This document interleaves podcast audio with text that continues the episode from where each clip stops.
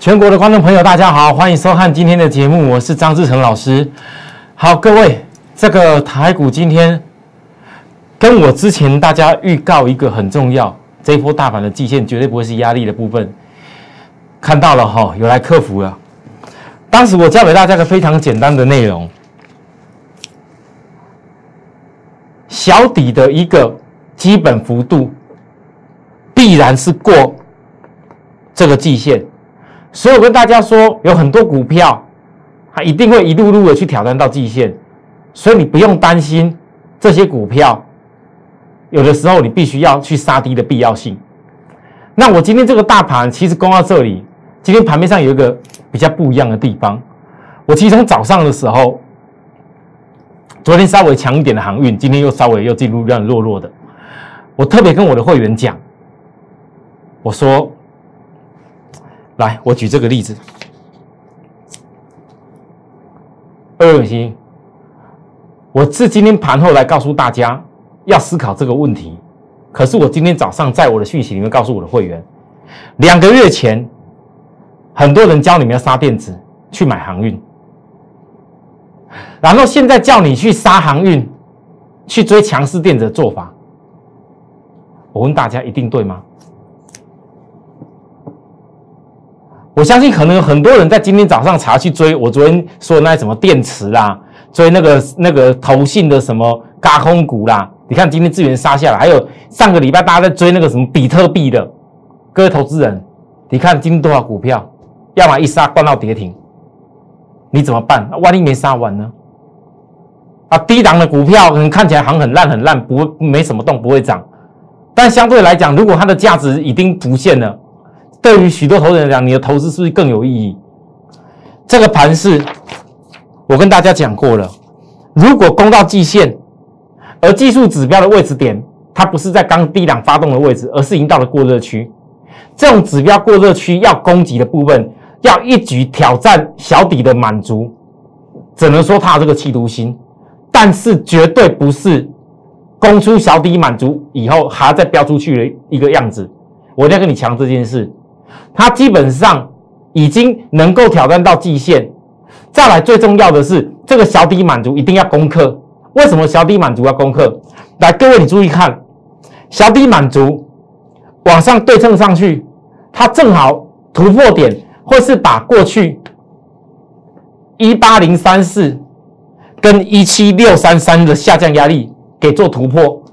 这个下降压力突破不单是日 K 跟周 K 的下降压力突破。更重要的是周 K 形成多方格局的反攻，周 K 中多的反攻哦，所以它必须在这个时间点。我问大家，假设今天攻到季线，都已经量好不容易放三千，将近三千亿，三千多一点，那这种情况之下，量一直没有办法放很大的话，还用那些拉的高高的股票，你觉得攻得出去吗？市场多少愿意追？所以此时有些高档股过热，已不是追点。我今天在准备这资料的时候，我很想早早就要告诉大家，你各位，你看我几点就印下来，这个量才多少？我很想早早就告诉大家这件事，可是有些股票到了尾巴才杀起来，像比特币的股票，很多人恐怕又追在高点了。好，各位投资者，你们发现问题？好，那假设你现在懂这个逻辑，你开始知道说，如果这个大盘后面要往我所说的小底满足。然后再往上去挑战所有的中多的压力点的话，那么我问大家，大家觉得再来要靠什么样的族群公司去攻？真的是我刚刚说的那些拉得高高尖尖的股票，准备要迎接第三季财报利多？你像智源，我不好意思的讲，智源如果第三季财报利多出来，反而是要担心利多出尽，对不对？那有些公司来航运。我刚说过了，现在航运什么利多都没有。你看 B C I B I 指数好像看起来非常非常差，可是真正的关键是这些公司你要看的最重要是什么？我说过是看它的获利能力。那获利能力如果第三季出来的结果却是出乎大意料之外的话，我问各位，低档它没有机会吗？同样的，我也知道昨天很多人开始在探讨长荣好像没有这么弱了。哎，长荣好像真的像张志成老师说的一样，不知不觉外资默默的买了将近三个礼拜了。那我先告诉大家，我其实是有很认真在帮会员在观察的，因为很多投资人带着股票来找我，我也告诉我的会员，昨天确实是有冲冲型的外资，没有错。哦，就是你看那摩根大通啊、凯基台北等等那冲冲型外资在航运股当中，不是只有长隆一个。可是你们翻到之前那冲冲型的外资，它的占比很高。可是现在它对一天的成交量占比已经没有那么重要了。我不管怎么样，我要跟大家强调一次：如果筹码面融资的杀出已经慢慢的回到外资的手上，现在最重要是看外资有没有掌握到未来的利多。未来利多是什么？一定是关键性，他认为他的获利能力有办法稳了他的水平。外资会有评估的目标点，而这目标点要出来以前，他一定会把空方惯性给做扭转，因为只有空方惯性做扭转，那些利多才有意义。那什么是空方惯性的扭转？我教过了，我再强调一次，我已经是第四天讲这件事。空方惯性的改变是唯一条件。好，滴滴的股票大家一样可以看。再来，滴滴的股票还有谁？联电。这以前联电那边混的时候，很多人问我，老师啊，联电怎么外资一直杀，一直杀，一直杀？怎么办？我跟大家说了，你回想起那时候台积电不也是外资一直杀？台积电一法说过后跌破外资眼镜，结果外资大幅调升平等。联电本周法说会，我不能说联电它一定是外资会大幅调升平等，可是你以外资卖了这么多，而股价却已经几天卖不下去了。我前几天才告诉大家，你们那个新闻不是在讲联电什么借券借券那个法人外资空很多吗？啊，这个这个接近被接到警示哦，这外资是有多看坏啊，是很严重，连连要崩了啊！我跟大家讲的很清楚，你有没有想过，如果借券借这么多，外资还在一直卖，却压不下去，到底是什么原因？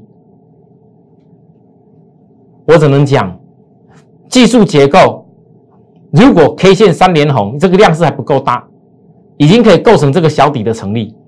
小底成立以后，只要外资肯开始认错，我告诉大家。你就会从低档的股票又找到新的机会。好，每一次低档我都是这样跟你分析的。至于之前低档跟大家报告过的利基店，我已经报告很多次了。我说过了，大家知道利基店是我张志成唯一特别大锁定的一家公司。我今天提醒观众朋友，上市前三个月必须做的事是什么？一家公司必须做的事是什么？这是很重要的。也许你们很多人看利基店、看联电，外资都一直在卖。但是我问大家，外资真的卖是卖真的吗？你们要去想这个问题。哦，那不知不觉当中，如果利基店上市前三年必须做的事要完成的话，我问各位，我们可不可以取得大利润？好，那我前几天也跟大家讲过，很多人都知道，我最近几天，包含上周开始，我也跟大家报告所谓的充电骑兵。我跟大家报告的是半导体当中所谓车用的这个部分。我跟许多投资人讲，电动车的上游有很多公司，你看看最近这一段时间，二极体的跟半导体的比较上游的 IP 服务有关的、车子有关的，通通都大涨过去。可是你们想过一个问题？这些所有大涨的理由，难道都只有涨那些所谓的 MOSFET 二极体等等 IC 的股票吗？你最终这些东西，你今天要缺货，或者是改朝换代，或者需求增加，你还是必须要有投片到晶圆代工。那我跟大家报告的重点在于，我不相信相对比较下向上游的公司已经先动了，怎么可能你下游的成熟制成的联电、立基电被人家给唱衰在那里？我不相信。所以当大家今天看到联电在起来的时候，你要感受。是不是有些资金本来拉得高高的？你现在在讲投信买多少，买那些什么股票？人家跟你介绍投信多好。我问各位，也许你追了，也许你冲下去了，但是你却没有去思考：难道一样的族群当中，只有那些拉的高高金股票可以买吗？难道没有其他公司可以你在低档去进场吗？这就是为什么我跟我的会员报告四点那个利润原因。好啦，那。金豪科之前很多人也对我这一家公司很不以为然，还一路一直唱衰放空跟我对坐的公司啊。我说我一定会有获利的机会。我来到今天挑战到极限，我跳过大家的极限，我直接告诉大家，我为什么今天要扣这个讯息，金豪科要获利卖出。还有包含我昨天说的充电骑兵二号，我每一次只要介绍的公司融资就会大增，我不喜欢这样子。也许是我选股大家觉得不错，也许市场上某些老师没标的来跟着我做，也许市场上有一些所谓的那种外部的那些群体的，觉得跟我的股票啊反正很好上下其手，所以就冲来做。我讲了，就算连充电骑兵二号来，假如融资来，我只好提早。各位，大家告诉我融资有没有来？今天拉到涨停呢，我一样告诉大家过高点，我相信融资一定会追进来。融资都是看这种底部出来就来出来追了，我一样卖出。好，那投投资人你会觉得很奇怪，老师啊，为什么你有些股票其实看起来波段合理来讲，以你的技术角度应该是都还有机会，为什么你要提早去卖出？我问各位，你希望你的老师带着你操作的股票的过程当中，你希望是像之前一样，听到比特币涨就赶快叫你去买比特币的，买个三五档。之后看到 IC 设计强，再告诉你赶快去做 IC 设计，追个三五档，然后再看到电池强，再告诉你赶快追电池，然后再看到那个那个最近又又轮到什么？今天可能又要轮到那个那个那个哪些？哦，光学镜头要告诉你就是光学镜头吗？前几天窄板的 PCB 的强要追 PCB 吗？难道你希望你老师永远都告诉你要一直永远一直在买股票而已吗？我问各位，你希望你老师是这样子吗？你应该听出我的重点。如果你的老师永远都是这样做，而你跟老师永远都是这样做的话，第一个问题，你们哪来那些资金可以买股票？第二个问题，在买那个股票的时候，也许前面的比特币还套住，也许追的什么股票还卡在那边套住，你怎么会有资金再去买新的股票？我知道很多人笑我这个金豪科，很多人笑我联电，很多人笑我散装航运。可是我跟大家讲了，我张志成，我对我会员的一个责任，只要我认为长远的结构，包含评估出来它的价值是合理的低本利比，我没什么在跌的时候不能够分析，我一定要告诉我的会员，我所要取的目的是目标是什么。当已经看到金奥科，我拉起来我卖了，因为金奥科还有高点也不一定呢。可是我问大家，如果没有我低低点的时候，让会员用资金拿钱去布局的话，怎么会有今天这样的成果？一样的，今天拉起来以后，我没有去卖掉的话，我怎么有办法去衔接后面的当充电骑兵一号？各位，我今给大家看周黑线。我在这个两周前跟大家报告，冲击兵一号，整个周 K 线双底的架构，指标性的翻阳，这叫量价式转折。五周、十周均的黄金交叉。我问大家，周 K 的一个目标主升段还没到的时候，你是不是？如果你没有其他的股票去调整出来，去获利出来，你怎么办法继续加码？包含要怎么样加码连电，怎么样加码我们看好的利基电？你没有资金可以出来的话，你要怎么加码？好。甚至呢，这里有一家充电骑兵的快充线的股票，今天十月二十六号，我首度提出，我如果今天没有卖股票卖一些的话，我如何在这家公司底部量已经突破缺口量之下，一样均线没有翻转的时候，我提前邀请观众朋友以及包含让所有的会员一块同步上车。各位，你这样听懂我的意思了吗？我昨天才告诉大家，许多投资朋友你要学会一个很重要的事情。首先，你在买股票的时候，你要想想看，你到底现在记在股票哪个循环？所有的股票一定是从最低点涨上去，然后有可能还会经过高点以后再回下来。那这一个 cycle 当中，我问各位，如果今天是你自己，你看好这家公司，你会怎么样去买你那个 cycle 的位置点？我知道很多人行业其实是看好未来后市。可是你航运你自己买的那个点，不要说别人带你追买，你看自己买那个点是在今年七月很高的位置，所以你怎么样都觉得你可能没有机会翻身上来。可是如果你知道你合理的一个点位该落在哪里的时候，你哪个 cycle 该去做的时候，你哪个低谷位置也该去承接的时候，甚至你就算今天跌下来，如果你没有搞错你的一个这个循环的时间。你会在高点的时候买了一大堆吗？就好像电子的公司，我讲了电动车的霸占，有些充电的骑兵势必今年会主导一整个第四季。但是短线拉起来以后，我为什么有些股票我要调整？因为我必须要在下一个衔接低点来的时候，让很多人你在我身边的时候，你可以进去买进。不然，我们研究这么多，电动车为什么必须霸占的上游？全球车用半导体缺货加剧。二零二一年全球汽车已经减产多少量，造成全球多少的损失？可是这些所有减少产量都会递延到今年第四季到明年来产生。汽车电子如何普及的？还有包含电动车成长动能电池的需求是如何来的？充电的部分它是如何从一般的油电混合四八 V 电池到两百 V 以上的电池？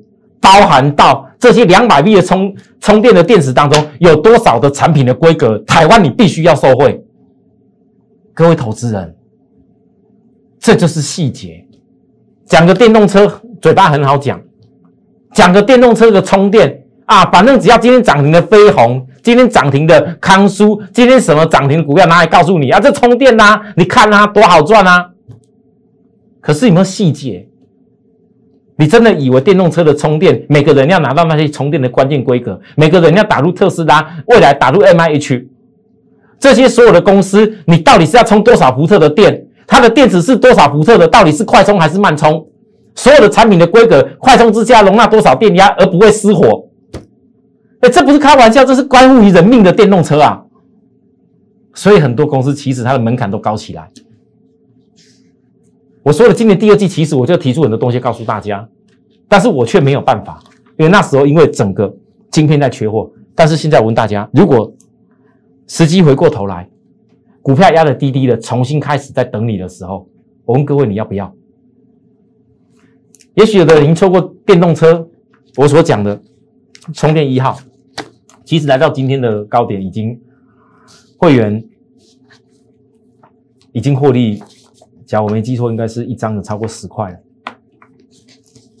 我认为还没结束，十张十万，我认为还没结束。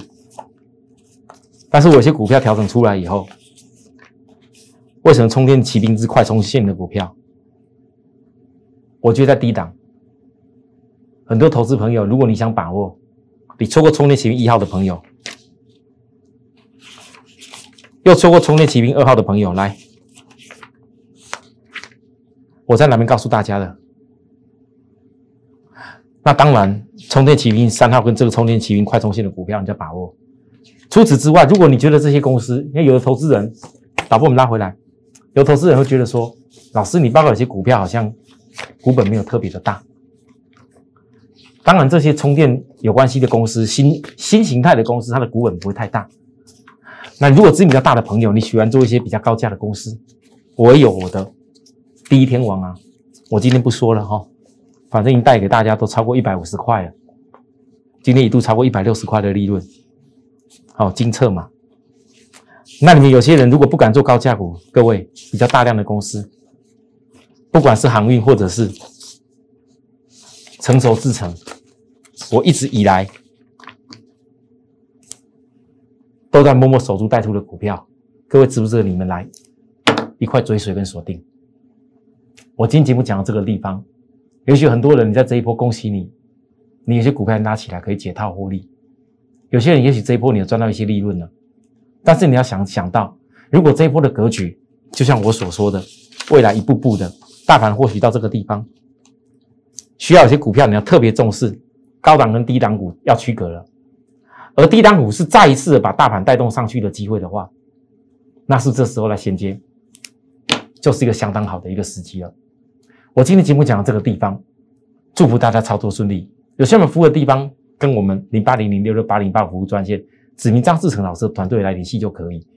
那我们有一些内容，我说了，我每两天都会发布给大家一次我们研究的报告的内容部分，我们的赖 ID 大家扫描下去。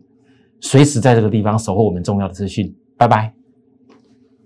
立即拨打我们的专线零八零零六六八零八五零八零零六六八零八五摩尔证券投顾张志成分析师，本公司经主管机关核准之营业执照字号一零九金管投顾新字第零三零号。新贵股票登录条件较上市贵股票宽松，且无每日涨跌幅限制。投资人应审慎评估是否适合投资。本公司与所推介分析之个别有价证券无不当之财务利益关系。本节目资料仅供参考，投资人应独立判断、审慎评估并自负投资风险。